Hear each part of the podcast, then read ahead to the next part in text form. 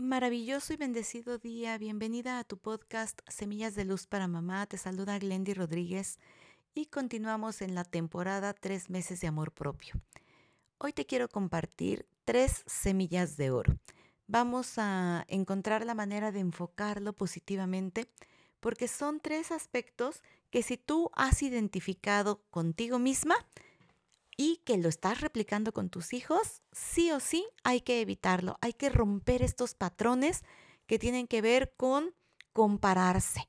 Compararnos con los demás tiene que ver con esa sensación de no sentirnos suficientes, de no creer que somos aquello que nosotras necesitamos y que los demás necesitan, que somos perfectas para las relaciones que tenemos siempre y cuando aprendamos a trabajar en nuestra luz y nuestra sombra. Y por supuesto, si estás empezando a comparar a tus hijos, híjole, con todo respeto, hay que evitarlo. Con todo mi cariño, por favor. Y otra de las semillitas que te quiero compartir hoy es la vergüenza. Cuando nosotros conscientemente y consistentemente estamos sintiendo vergüenza o estamos avergonzando a los hijos, pues esto nos va a dar una sensación constante de que no estamos haciendo las cosas como se espera. Y no es complacer a los demás, no es estarle dando gusto a los otros, pero sí es estar trabajando en que la vergüenza no es nuestra condición natural de vida.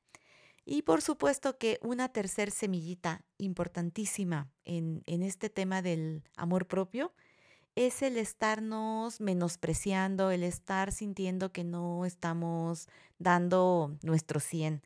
Aquí muchas ocasiones estamos con la sensación de que hay que permanecer pequeñas, hay que estar invisibles. Esto tiene que ver con algo que se llama la herida de rechazo, que espero en otro momento platicar también sobre estos temas de las cinco heridas. Sin embargo, de momento te adelanto que no hay necesidad de disminuirnos. Como te acabo de decir, somos perfectas tal como somos, solo hay que abrazar nuestra luz y nuestra sombra. Así que si estás comparando a tus hijos, si estás constantemente avergonzándolos o los estás enseñando a disminuirse, estos patrones tienen que cambiar.